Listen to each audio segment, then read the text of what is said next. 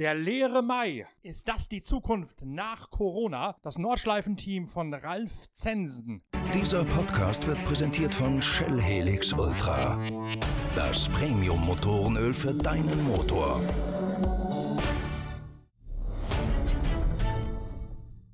Sie fahren einen Porsche Cayman in der VT3-Wertung und haben eben diese Klasse im Rahmen der NLS-Serie auf der Nordschleife im vergangenen Jahr gewonnen. Das Team von Ralf Zensen mit Fabian Peitzmeier, Christian Büllesbach und dem ehemals bei Rogue Racing beschäftigten Teamchef Höchst selbst lebt eine ganz andere Form des Motorsports vor, als das die momentan in der Krise befindlichen großen Rennställe an den Tag legen. Ralf Zensen, der Teamchef aus Barweiler in der Nähe des Nürburgring, Nürburgrings steht uns deswegen in diesem Podcast Rede und Antwort und vielleicht auch als Aushängeschild und mahnendes Beispiel dafür, wie es nach der Corona-Krise mit dem so wichtigen Breitensport in Deutschland weitergehen kann. Erklär mir bitte mal als erstes, was ihr eigentlich geplant hättet in diesem Jahr. Ich kenne das Team über äh, Peitzmeier Junior aus der, Mant aus der Mantai GT4 Trophy mit dem Porsche Cayman. Wäre das auch dieses Jahr das Projekt gewesen? Nee, der fährt nicht in der, in der GT4 Trophy, der fährt in der V-Klasse, in der V3T. Wie unterscheidet sich die von der GT4 Trophy? Ich bin jetzt in dieser Szene ehrlich gesagt kein großer Insider. GT4 ist ein, äh, ist ein Cayman nach GT4-Reglement aufgebaut. Also ist ein rein rassiges Rennauto, praktisch wie man das beim Carrera Cup hat also richtiges Cup-Auto. In der V-Klasse ist es so, da ist es ein Serienauto, was zum Rennauto umgebaut wurde. Also eigentlich noch so ein Breitensportauto. Diesen Umbau habt ihr als Team selbst vorgenommen? Den haben wir selber gemacht, ja. Den haben wir selber gemacht. Das war gar nicht so einfach ganz am Anfang, weil wir einer der ersten waren, die so ein Auto hatten. Und heute baut man leider ein Auto nicht mehr ganz so einfach um wie früher. Das ist heute ganz schön kompliziert geworden. Wegen der ganzen Elektronik und sonstiger Scherze. Elektronik, die, äh, die äh, macht einem da wirklich, äh, man muss die ganzen Airbags ausprogrammieren, Crash-Sensoren ausprogrammieren, man muss die Handbremse ausprogrammieren. Also das ist gar nicht mal so einfach, sowas auf die Füße zu stellen mittlerweile. Was ist der Vorteil oder warum habt ihr es gemacht, diesen Weg zu gehen, statt ein Cayman GT4 Trophy Auto? Weil es eigentlich noch, es ist noch eine, eine Breitensportklasse, das heißt, äh, es ist noch bezahlbarer als zum Beispiel ein GT4-Auto. Ein GT4-Auto kostet, obwohl es jetzt nicht, obwohl es noch ein bisschen schneller ist, äh, fast äh, das Doppelte. Das Programm wäre dieses Jahr weitergegangen mit Fabian Peitzmeier in diesem Cayman. Das Programm wird dieses Jahr weitergehen bei den Rennen, die wir, ja, mal gucken, was wir dieses Jahr alles fahren werden. Das weiß ja noch keiner. Im Moment gibt es ja die wildesten Planungen und den vor, vorläufigen Kalender und wir wollten eigentlich die ganze Saison fahren weil wir letztes Jahr den, den, diese Gruppe, also diese, diese Wertung in der Klasse gewonnen haben, wollten wir eigentlich da jetzt anknüpfen und äh, dieses Jahr noch äh, das, das zumindest wiederholen. Wie ist euer Team aufgestellt? Seid ihr nur von diesem Rennengagement abhängig oder habt ihr eine Werkstatt nebenbei oder irgendwelches Zubrot, was euch da eine Querfinanzierung ermöglichen würde? Nee, wir machen alles selber. Wir machen alles selber und äh, in, einer, in einer kleinen Werkstatt, die uns zur Verfügung steht, da machen wir noch da bereiten wir das Auto vor und nach und äh, Das heißt, ihr habt momentan auch absolut 0,0 Euro Einnahmen. Ja. Wie lange lässt sich sowas verkraften?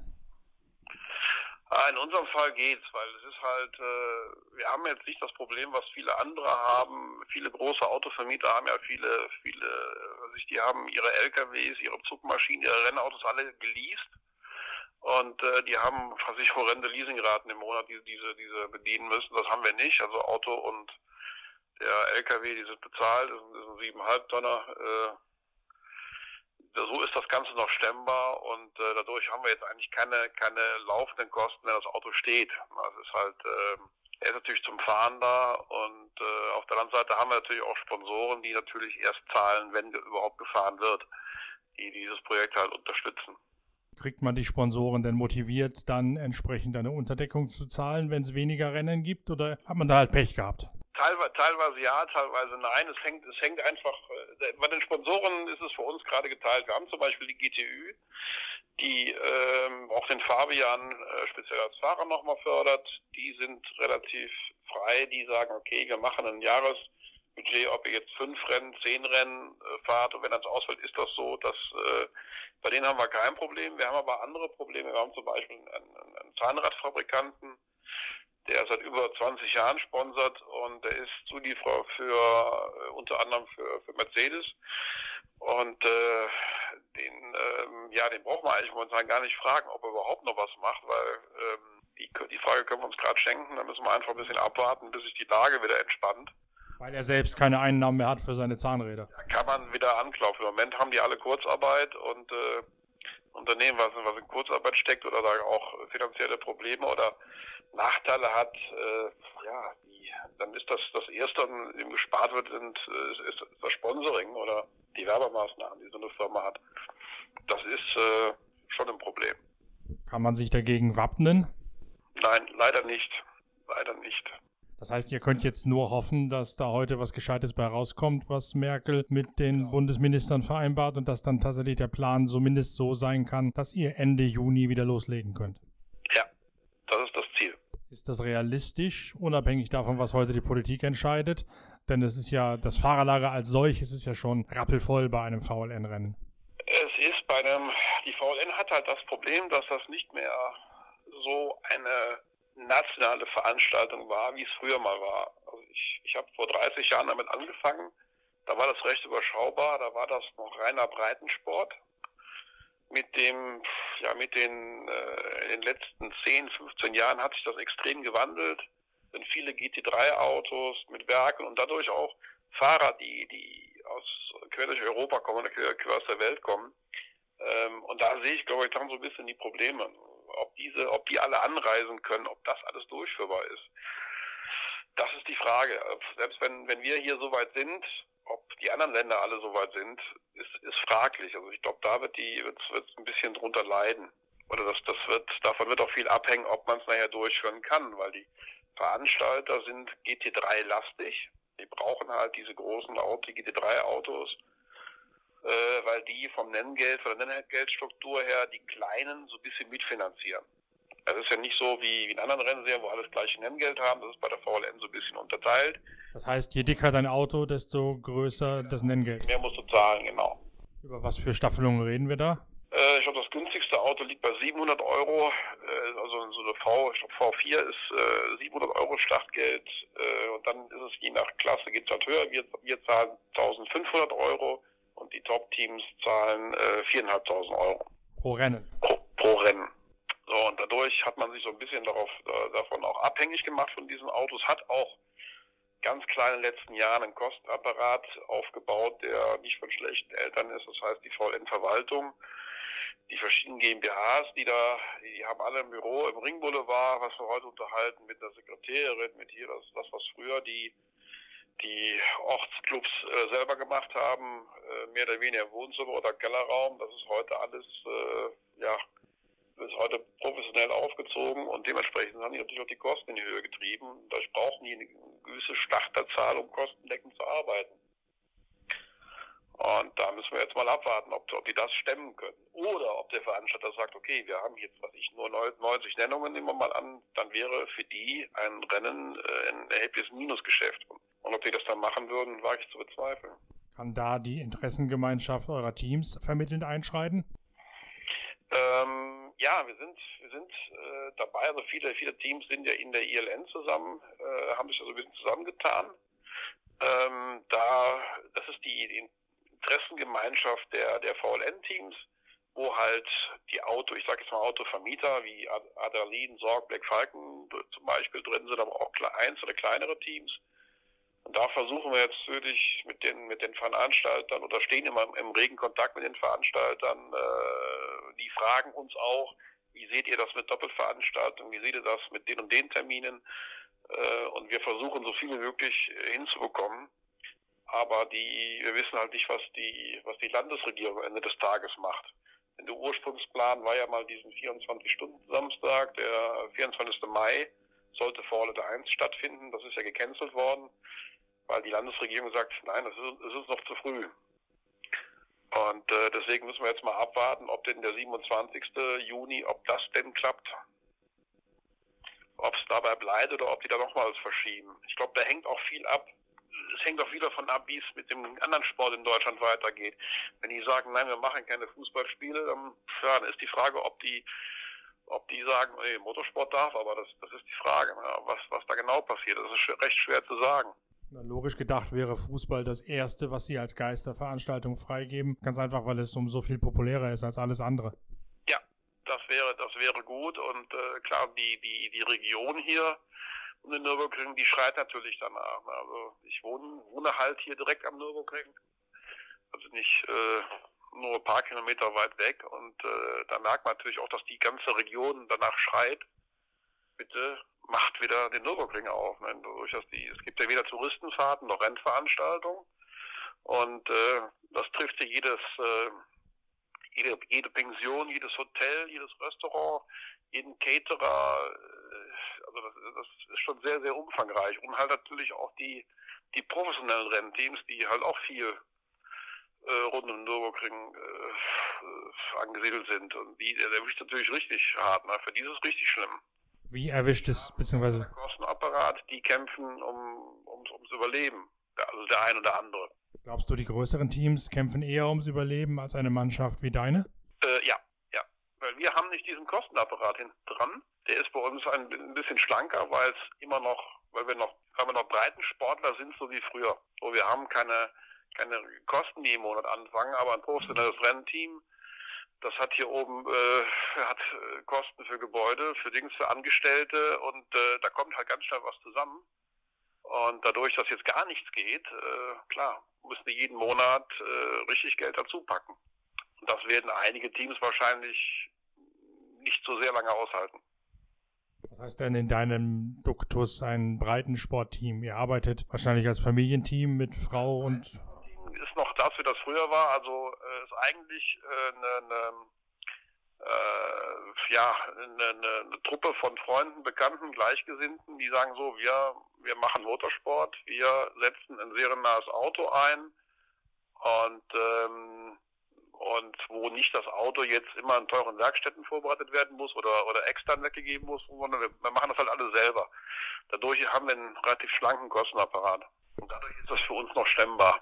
Will heißen, die Mechaniker kommen nur zu den Wochenenden oder einige von denen zumindest? Zu den Wochenenden, die anderen, äh, die anderen, also die zwei Mechaniker, die das Auto ständig vorbereiten, die machen das just for fun, die machen das an einem Samstagnachmittag oder Abend äh, äh, aus, in ihrer Freizeit, ohne dass da Kosten anfallen. So wie das eigentlich damals oder früher im Breitensport noch üblich war. Der Einzige, der also von deinem Team leben muss, bist du mit deiner Familie. Ich muss da nicht von leben, nein. Ich äh, ähm, habe ich hab noch einen Autohandler am Nürburgring. Von dem muss ich eigentlich leben. Der ist zwar gerade auch zu, weil ich noch nichts machen darf, aber das vom, ich muss nicht vom, äh, von dem Renngeschäft leben. Das, das Gott sei Dank nicht. Ist also just for fun tatsächlich für alle Beteiligten das, bei euch. Das ist wirklich nur just for fun, äh, weil wir gerne Motorsport machen oder weil wir alle Motorsportler sind und wir, wir leben das halt noch ein bisschen anders und deswegen geht das bei uns noch. Da sind wir aber leider mittlerweile in der, in der Minderheit, weil das, weil der, weil die VLN zu professionell geworden ist. Sind solche Enthusiasten wie du und deine Kumpels dann diejenigen, auf deren Rücken oder besser gesagt auf deren Schultern der Motorsport einen neuen Schwung holen muss, wenn das ganze Elend mal vorbei ist? Ich glaube ja. Ich glaube ja. Man wird sich, glaube ich, ein bisschen zurückbesinnen müssen, wie, wie es früher war. Oder sagen wir mal so, man sagt ja mal, früher war alles besser. Ähm, das ist nicht immer so. Aber ähm, ich glaube, dass halt, äh, dass auf der Basis, wie wir es machen, ist es immer, äh, ist es immer, ist es immer machbar und stemmbar. Äh, wenn es über Breitensport oder diesen, wenn man das halt zu professionell macht, dann gehen auch die Kosten zu sehr in die Höhe. Und das ist das, was, was bei den anderen wegbricht oder wo andere wegbrechen werden und wo wir wahrscheinlich noch da sein werden. Da gehe ich im Moment von, von aus. Könnt ihr mit dieser Weekend Warrior Struktur Doppelrennen stemmen oder wird das dann für deine kleine Mannschaft? Das ist ultra schwierig. Also das ist für uns ist es schlecht, extrem schlecht. Äh, ist auch eine ganz klare Wettbewerbsverzerrung, denn wir sind jetzt nicht, wir sind kein Werksteam, was jetzt mit einem mit einem Truck voll Teilen ankommt, sondern äh, bei uns ist eigentlich so, wenn wir samstags was kaputt fahren bei der da wird montags äh, telefoniert, Teile bestellt, da wird zusammengebaut und dann können wir die Woche darauf wieder fahren. Das ist eigentlich das, wie wir es bisher gemacht haben. Eine Doppelveranstaltung äh, wirkt natürlich dieses Risiko, dass wenn man ausfällt, auch muss gar nicht mal ein Unfall sein. Es muss einfach auch nur ein, ein kleines Teil sein, was aber keiner vorrätig hat. Dann, dann steht man eigentlich da. Dann kann man dann das nächste Rennen an dem Sonntag nicht fahren. Und dann wären die Punkte äh, dann weg. Und deswegen versucht die ILN gerade es so hinzukriegen, dass man äh, im Reglement ist es so, wenn man neun Veranstaltungen fährt, hat man zwei Streichergebnisse. Wenn man nur acht Rennen fährt, und aktuell haben wir nur noch acht Rennen, hätte nur noch ein Streichergebnis. Deswegen versucht die ILN gerade durchzusetzen, dass es zwei Streichergebnisse gibt. Und dann könnten wir das wieder so ein bisschen ausgleichen. Dann wäre es für den Wettkampf oder für die Meisterschaft halt äh, weiterhin fair. Für uns ist es ist so eine, so eine Doppelveranstaltung schon ein Problem, weil die Jungs, die halt freiwillig kommen und helfen, die haben auch alle noch Familien im Nacken und äh, wenn die das ganze Wochenende weg sind, äh, dann ist das für die schlecht. Dann sagt die Frau schon mal gerne, hör mal, äh, wo, warum ist das alles wichtiger oder du bist ja gar nicht mehr da oder so. Und das ist natürlich schlecht. Das ist, äh, das ist, äh, ja, das kann zu einem Problem führen. Da es aber nur eine Veranstaltung ist, äh, gehe ich mal davon aus, dass, dass wir das hinkriegen. Bei Teams, die weiter von, von weiter wegkommen, die haben für dieses eigentlich einfacher oder teilweise auch kostengünstiger, weil die haben nur eine einmalige Anreise für zwei Rennen. Da ist das noch was anderes. Ja, das, äh, das ist da noch ganz anders. Das heißt, da ist euer Standortvorteil sogar plötzlich zum Standortnachteil verkehrt. Ja, so ist es. Was du gerade sagtest, wenn ihr da einen Unfall habt oder irgendein technisches Problem, glaubst du nicht, dass ihr euch dann mit bedienen könntet am Fundus von Mantai für den GT4 Cup kurzfristig oder gibt es da viel zu wenig vergleichbare Teile? Es gibt zu wenig vergleichbare Teile. Wir haben ja, wir fahren ja so, so ein Auto auf, äh, das Basisauto ist also ein Cayman 718, das ist so ein 14 Turbo. Der, den haben nicht wirklich viele. Teams, die, die das Auto einsetzen. Und äh, das sind meistens kleinere Teams und die haben nicht so, die haben nicht so extrem viele Teile rumliegen. Ich meine, das, das, das Normale, was man da haben muss, weiß ich, Front-Heckschürze, äh, Zündkerzen oder so normale äh, Sachen, die schon mal verschleißen können oder ein Radträger oder sowas, das ist alles da. Aber wenn es halt mal, was ich, ein Turbolader ist oder sonst irgendwas, äh, das ist ein Serienteil, den hat auch keiner mehr auf Lager, auch manche nicht, obwohl die ja Servicepartner sind von Porsche und hier auch im Service Center hier haben, aber auch die müssen müssen es müssen es bestellen. Also die haben es nicht vorrätig, da legt sich auch keiner hin. Dafür ist das zu selten. Aber im Serienauto geht es eigentlich nie kaputt, ein Leben lang nicht. Und wenn es am Rennauto mal aufgibt, ja, hm, da hat man halt Pech gehabt. Ja. Das, das sind halt die, die, die Probleme und vom GT4 passt halt nicht wirklich viel. Mhm. Also weder die Achsteile noch sonst irgendwas, ist alles anders. Der hat leider nicht ganz so viel von einem Serienauto, weil es halt ein reines Cup-Auto ist. Ist euer Programm, genau wie das von so vielen Teams da an der Nordschleife, auch zentriert ums 24-Stunden-Rennen? Anders gesagt, wenn irgendwas auf gar keinen Fall ausfallen darf dieses Jahr, dann ist es das 24-Stunden-Rennen oder seid ihr da breiter aufgestellt? Nee, das, also das, das 24-Stunden-Rennen ist für uns sehr, sehr wichtig, weil ähm, es ist einfach das, das äh, Rennen, was, wo die, wo die Frequenz am höchsten ist, wo die meisten Sponsoren kommen, wo man die meisten Sponsoren ein bisschen begeistern kann ähm, das ist für uns ganz, ganz wichtig.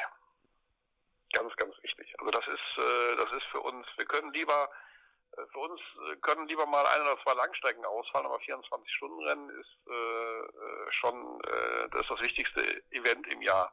Und wenn man jetzt wie wir mit einem, ja, mit kleineren Sponsoren arbeitet oder dann ist es einfach, die, die bekommen halt relativ viel zurück. Ihr, ihr Auto ist irgendwann mal im Fernsehen, sie sind die können mit an die Strecke kommen, die können, ähm, die, äh, das ist ein besonderes Event, ähm, wo man, wo man, äh, wo die sich auch gebauchpinselt fühlen, wenn, wenn, wenn sie eingeladen werden und äh, das finden die alle ganz klasse. Für eine, für eine Langstrecke auf gut Deutsch, da kommt mittlerweile kommt nicht mehr viel. 24-Stunden-Rennen wollen sie eigentlich alle hin. Gehst du davon aus, dass das auf jeden Fall stattfinden wird, eben aus der Notwendigkeit für alle Teams heraus? Also im Moment, äh, im Moment bin ich ja, ist es, glaube ich, ich sehe es ziemlich wackelig. Ich sehe es ziemlich wackelig. Äh, ich glaube, ähm, da hängt auch viel davon ab, ob, der Woche die, ob in der Woche davor Le Mans stattfinden kann. Äh, wenn Le Mans stattfinden wird, dann wird auch Nürburgring stattfinden, davon bin ich überzeugt.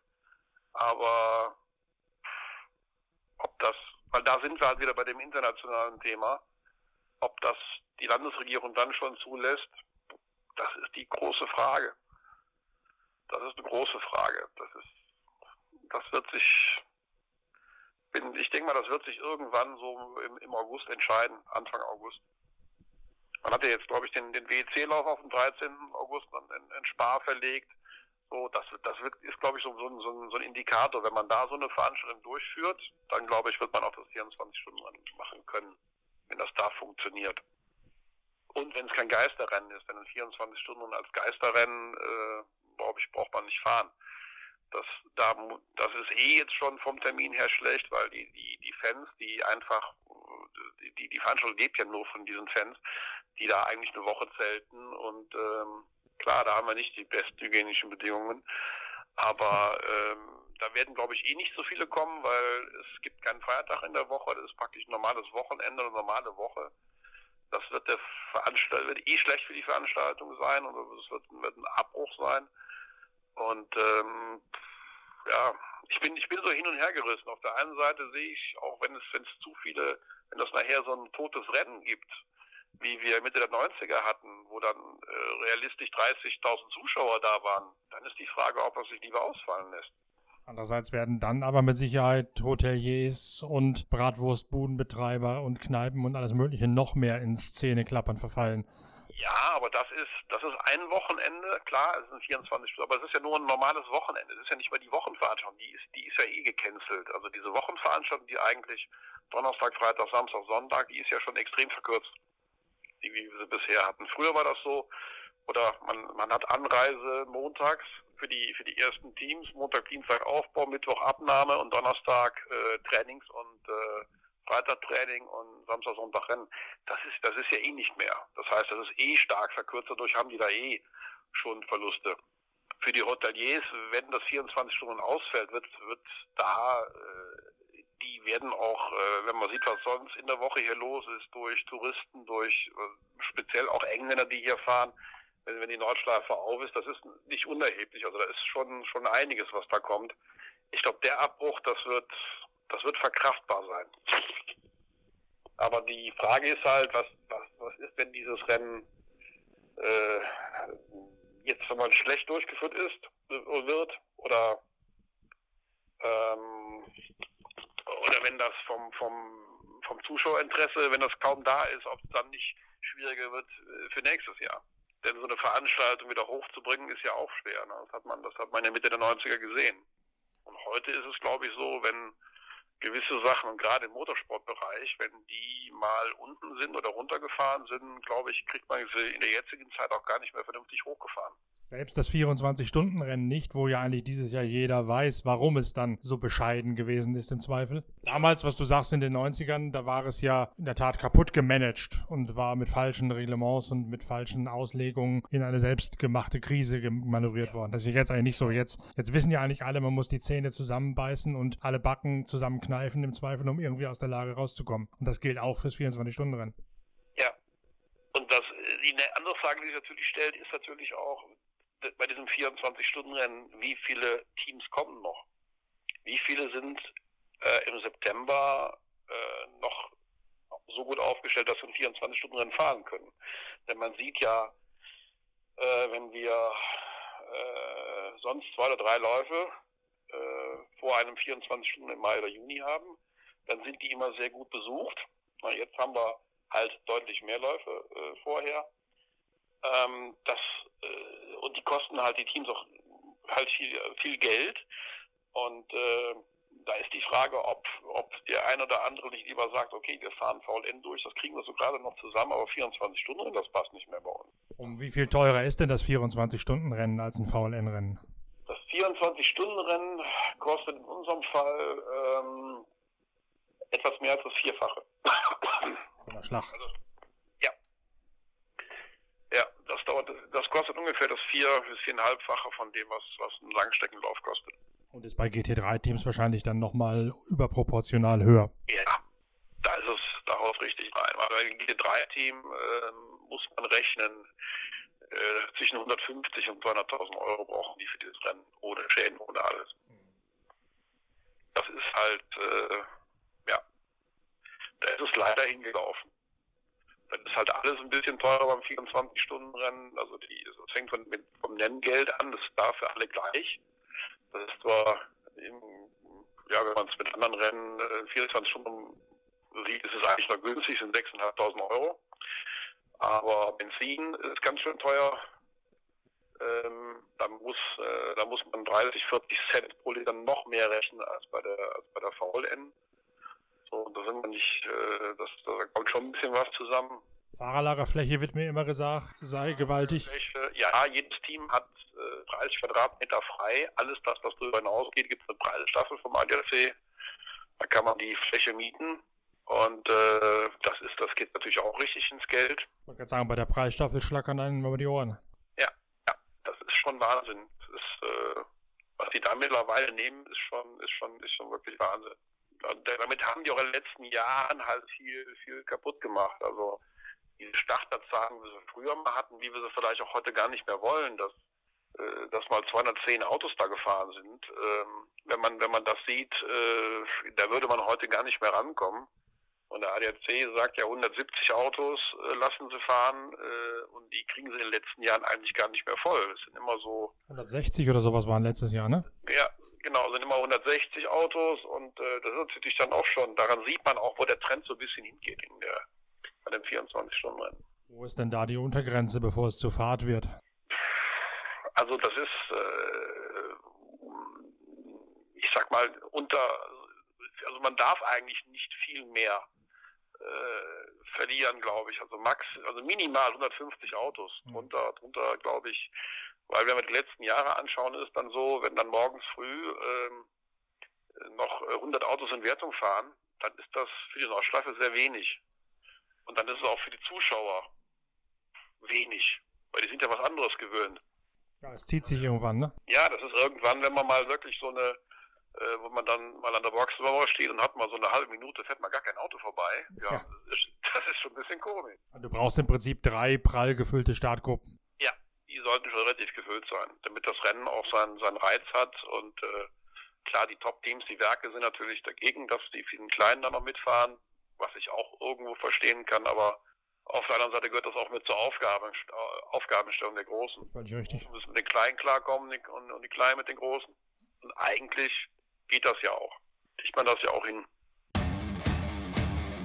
Es gibt also doch noch das ganz andere Modell, das vielleicht auch in der Zeit nach der gesellschaftlichen Stilllegung noch zukunftsfähig sein kann. In der nächsten Ausgabe der Zeitschrift Pitwalk beschäftigen wir uns genau damit, wie der Motorsport nach Corona aussieht oder besser gesagt mit Corona. Denn ganz offensichtlich ist es ja so, dass uns das Virus noch eine ganze Weile beschäftigen wird. Die Entscheidungen der Bundesregierung und der Länderfürsten vom Mittwoch haben den Motorsport bis Ende Ende August lahmgelegt und ich fürchte fast, dass wir in diesem Jahr nicht mehr allzu viele Rennen erleben werden. Die große Krise für viele, viele Teams hat seit dem gestrigen Mittwoch noch einmal an Brisanz gewonnen, sodass wir uns auch künftig in unserer großen Pitcast-Reihe damit befassen werden, wie es denn weitergehen soll in der Zeit nach und mit Corona. Für den nächsten Podcast gehen wir mal wieder ins Gelände. Der Marathon-Rallye-Sport fasziniert euch, liebe Hörer, ja genauso wie mich, Norbert Okenga am Mikrofon. Und und auch der Wüstensport legt momentan eine Vollbremsung hin. Dirk von Sitzewitz aus Schleswig-Holstein ist im nächsten Pitcast unser Gesprächspartner, auf das der Norddeutsche uns erklären kann, welche Auswirkungen das Virus auf seinen und unseren Lieblingssport hat und wie es weitergehen soll, wenn das Leben wieder halbwegs normal wird. Da könnt ihr euch auch schon drauf freuen, denn gerade Dirk von Sitzewitz ist ein Mann mit enormem Weitblick und einem sehr breiten Horizont, sodass da sicherlich ein sehr spannender Podcast unserer Zeitschrift Pitwalk bei rauskommen wird. Den stellen wir morgen online, bis es soweit ist. Bleibt gesund, empfehlt uns weiter, gebt uns Likes, Däumchen, Sternchen und alles Mögliche und merkt euch auch schon mal vor, dass bereits in der ersten Maiwoche die nächste Ausgabe unserer Zeitschrift Pitwalk auf den Markt kommen wird. Wir freuen uns drauf, euch dann wieder mit 180 Seiten geballtem Qualitätsjournalismus aus der weiten Welt des Motorsports versorgen zu dürfen. Wer mag, kann das Heft ja schon mal vorbestellen unter shop@pitwalk.de. Ansonsten macht euch einen Knoten